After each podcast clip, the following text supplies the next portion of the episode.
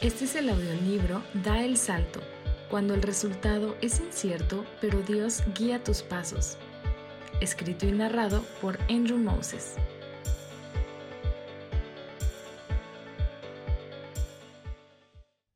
Capítulo 4 El aventón de 100 kilómetros. El Padre es más generoso de lo que imaginamos. Déjame abrirte una caja este cartón, y por el logo desvanecido, se nota que hace décadas contenía zapatos. Adentro hay apiladas un centenar de fotografías vintage. Levanto uno por el borde para no dejar mi huella sobre la imagen. Ahí estoy yo a los siete años de edad saltando en el sofá de nuestra sala con el traje completo del Power Ranger azul y en la mano un muñeco del Power Ranger rojo. Mi mamá había hecho fila con otros padres ansiosos en el área de carga detrás de una juguetería para comprarlo al instante que descargaban la mercancía del camión. Eran muñecos muy cotizados en aquellos días. Saco otra Polaroid en la cual estoy sentado con otros 50 niños en nuestro programa infantil de la iglesia llamado Awana. Todos estábamos sudados por haber corrido en los juegos del gimnasio. Ahí memorizábamos versículos de la Biblia y comíamos dulces. Así eran los domingos por la noche. Yo aprendía la historia de Dios con la humanidad.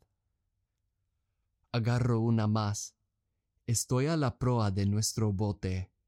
Tenemos el acelerador a toda su capacidad y mi familia pasa tan rápido sobre la superficie que se siente que despegamos para volar.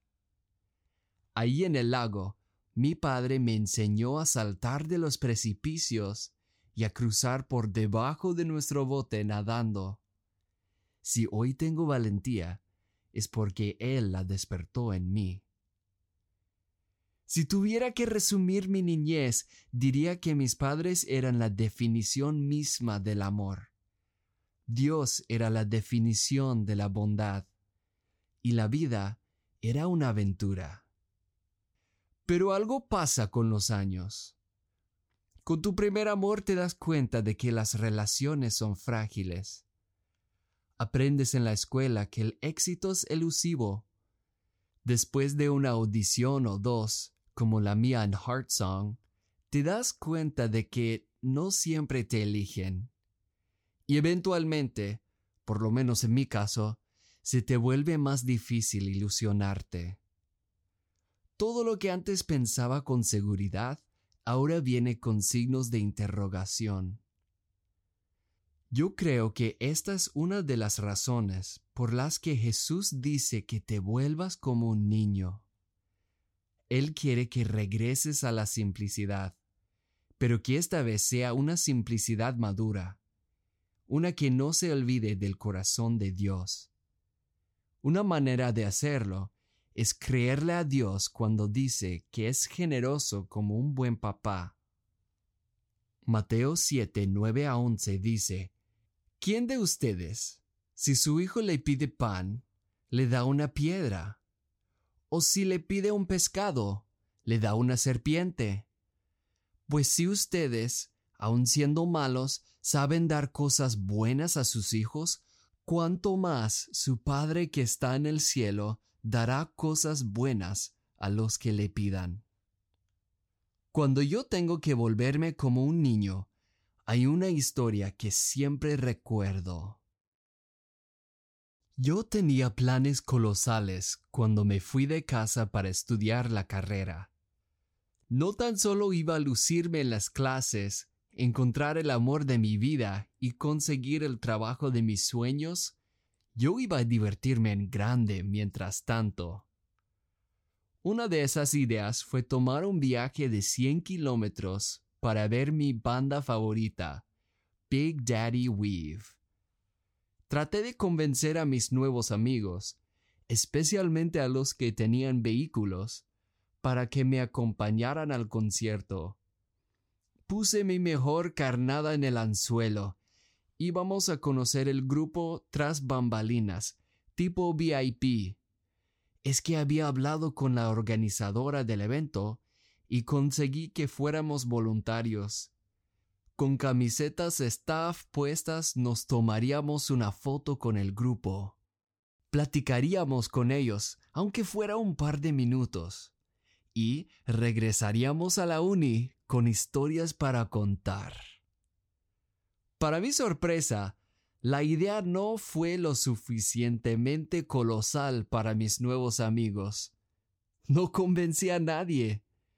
Por consecuencia, no contaba con un carro para llegar. Una oportunidad para soñar aún más en grande. Haría la travesía yo solo, en mi bici. Parecía un burro de carga. Las carteras de mi bici estaban llenas de botellas de agua, una caja de cereal, refacciones extras y una chamarra. Amarré mi sleeping encima porque iba a viajar dos días, acampando en una milpa. Me puse los audífonos para escuchar a Carlos Santana a todo volumen. Listo. El asfalto liso pasaba por debajo de mis ruedas fácilmente. El viento me despeinó. Respiré el olor dulce a pasto y a riachuelo. La pista atravesó el campo y corría por un túnel vivo hecho de las copas de los árboles. Rayos del sol se filtraban por las hojas. Vi unas casas esparcidas, separadas por extensos campos de maíz. Conforme avanzaba, los campos se reducían a jardines. El paisaje transformaba casa por casa en suburbio.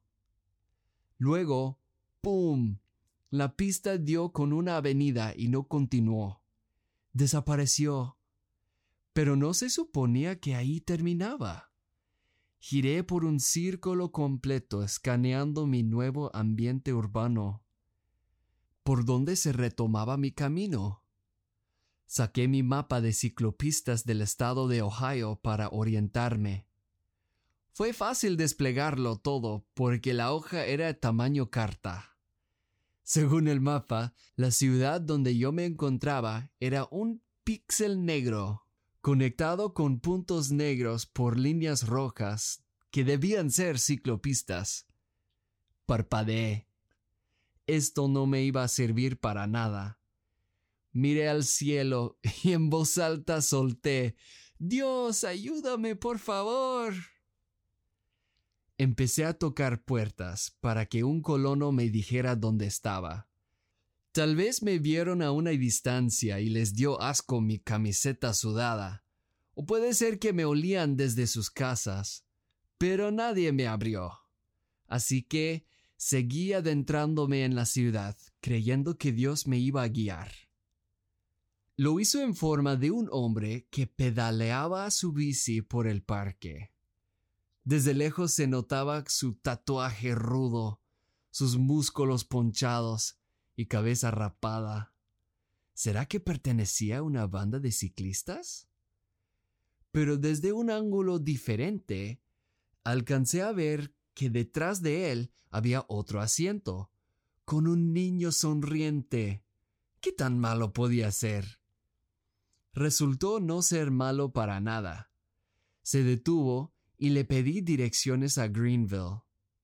No le sonaban el pueblo, así que se lo señalé en mi mapa, al cual me replicó Amigo, necesitas un mapa de verdad. Fuimos por uno en un mini super. En el camino nos presentamos. Se llamaba Tom y su hijo era Gabriel. Afuera del super desplegamos un enorme mapa de un metro cuadrado del estado de Ohio que yo había comprado. Señalé con mi dedo Greenville. ¿Allá? ¿Allá es donde quieres ir? Sí, allá. ¿Estás consciente de que vas a tener que atravesar el centro de Dayton? Ahí andan traficantes y pandillas. Ni la policía entra en algunas de esas colonias. No sabía si era pregunta o regaño. Tú, un muchacho güerito montado en una bici, ¿vas a pasar por ahí en la noche? Yo acabo de mudarme de esa zona. Te van a disparar, te lo prometo. Los dos guardamos silencio un momento. Pude ver en sus ojos entrecerrados que estaba pensando lo que iba a decir. Mira, yo no voy a hacer nada esta noche. Te puedo llevar a Greenville en mi auto. Ya sé. No debía entrar en un auto con un extraño. Honestamente, eso no formaba parte de mi plan maestro, ¿te acuerdas? Pero ni modo, lo hice. A lo largo de una hora y media, escuché mucho acerca de este hombre al volante llamado Tom. La conversación abarcaba la carpintería, que era su oficio, su hijo Gabriel y también la fe. Los kilómetros pasaron rápidamente porque sin que yo me diera cuenta habíamos llegado al recinto ferial de Greenville. Tom y yo nos despedimos a la luz de los faros de su auto. Justo antes de arrancar, abrió la cajuela y sacó una chamarra. Hace frío. Ten, Andrés, es tuya. Con esto y un abrazo, mi nuevo amigo se apartó. Yo caminé con la bici por el prado que era mi recinto, buscando dónde tenderme con mi sleeping. Vi lo que parecía una flota de caravanas estacionadas. Mi curiosidad me guió a explorar entre ellos. Adelante, una pareja vino caminando. Hola, buenas noches, me dijeron. Era un matrimonio de cabello platino bien peinado. Ya más cerca, vi que sus caras se marcaban por patas de gallo y todas las arrugas que toman años de sonrisas para hacerse. Nos detuvimos platicando un rato. Eran cálidos y me sentía como si pudieran ser mis abuelitos. Ellos estaban allí con sus amigos por una escapada en sus casas rodantes. Justo cuando iba a despedirme, y buscar dónde dormir a la intemperie, me invitaron a dormir sobre su sofá. No había imaginado pasar la noche así, pero ¿cómo pude rechazar su hospitalidad? Mis deberes como voluntario en el concierto empezaron a las siete de la mañana. Todos los voluntarios nos reunimos y recibimos las instrucciones para el día.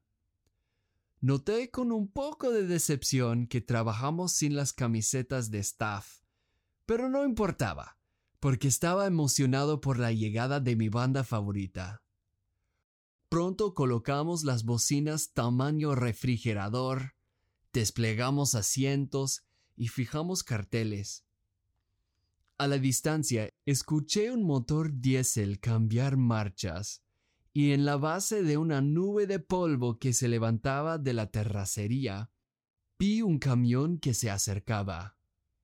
Pintado en letras grandes estaba Big Daddy Weave.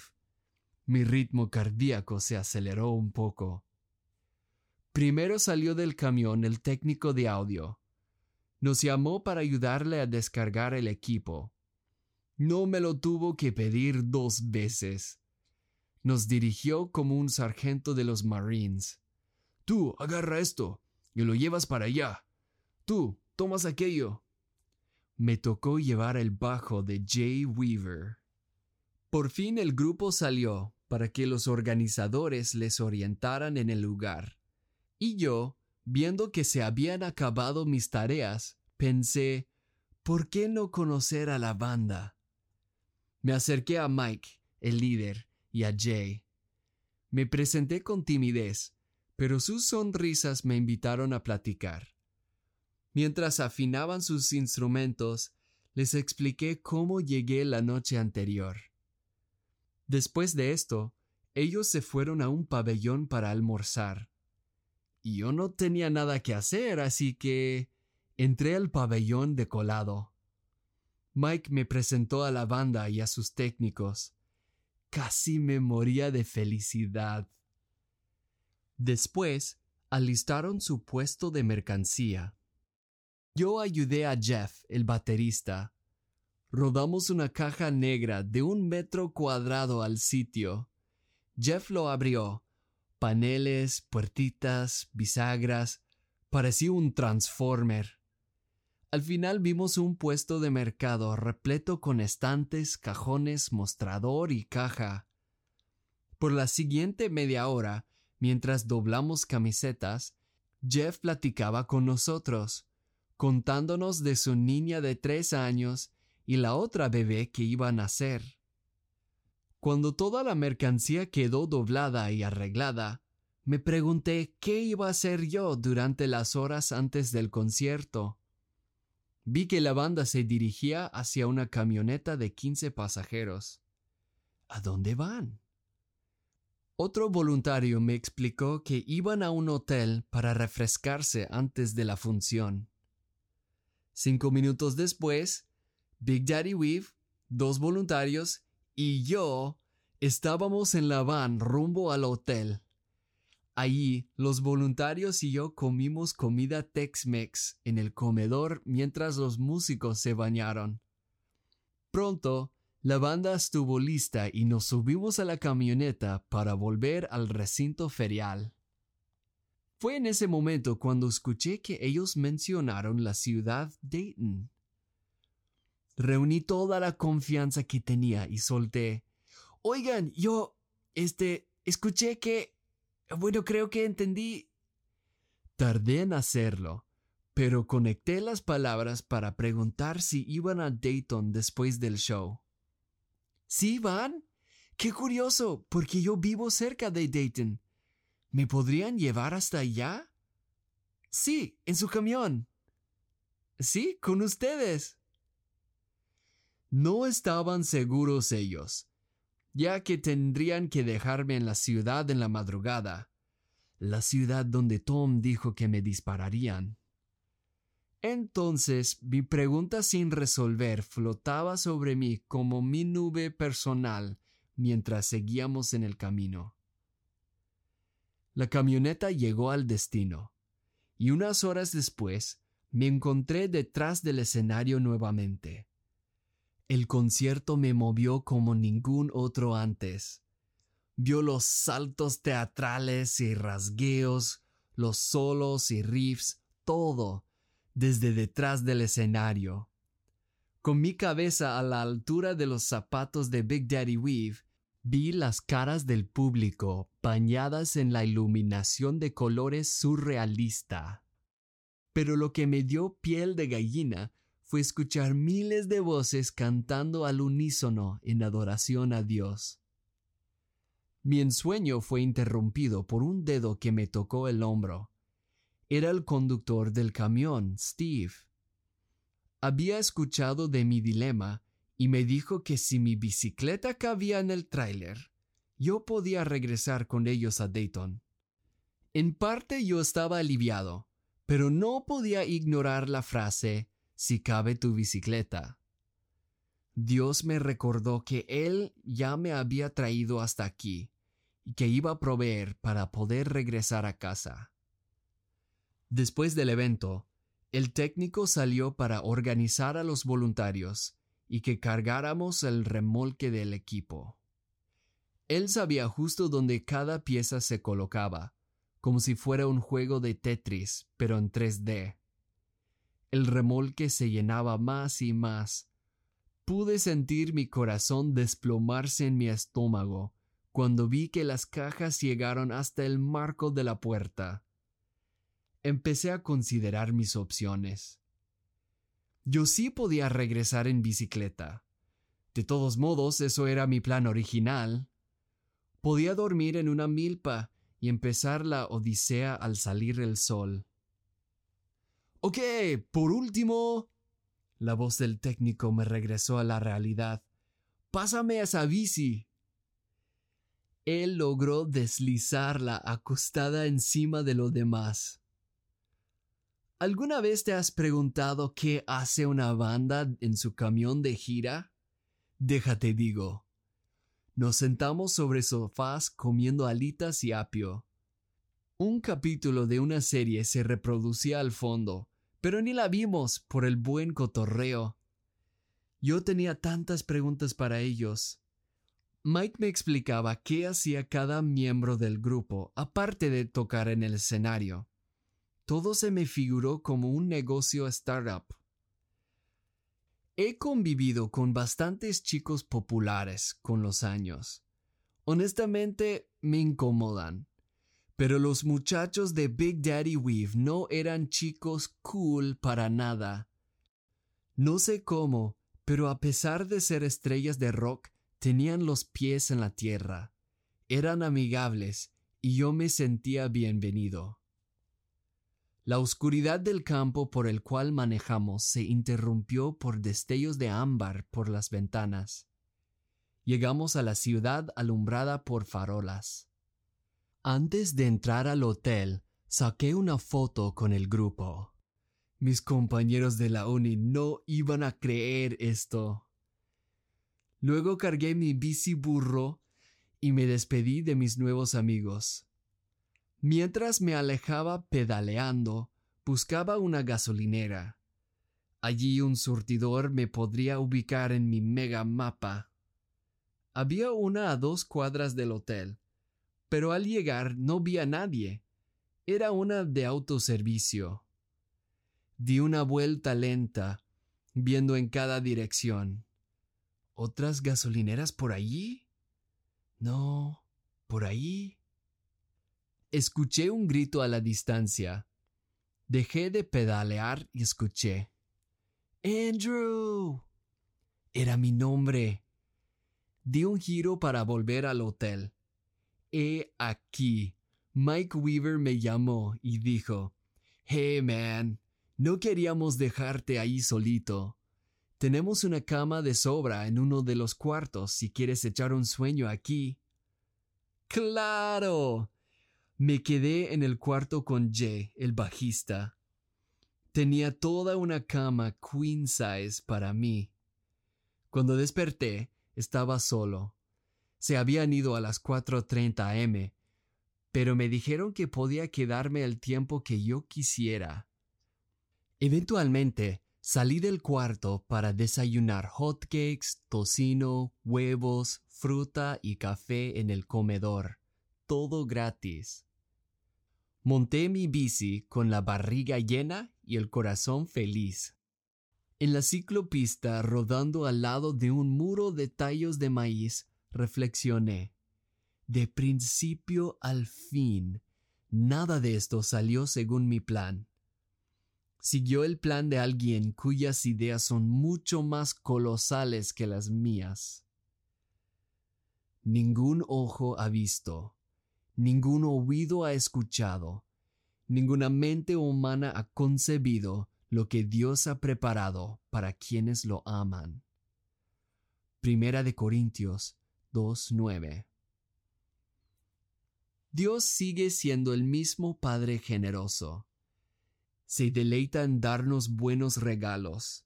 Algunos de ellos los abrimos ahora, de este lado de la eternidad, pero no se comparan con los que hay por venir.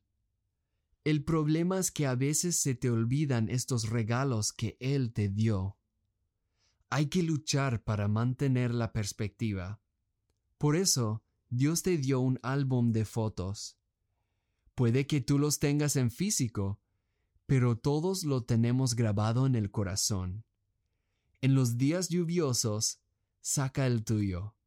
Recuerda lo que Dios hizo por ti y vuelve a ser como un niño.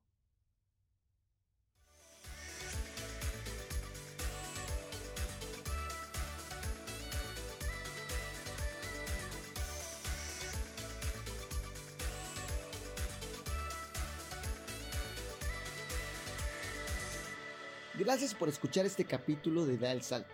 No olvides suscribirte al canal y dejar 5 estrellas.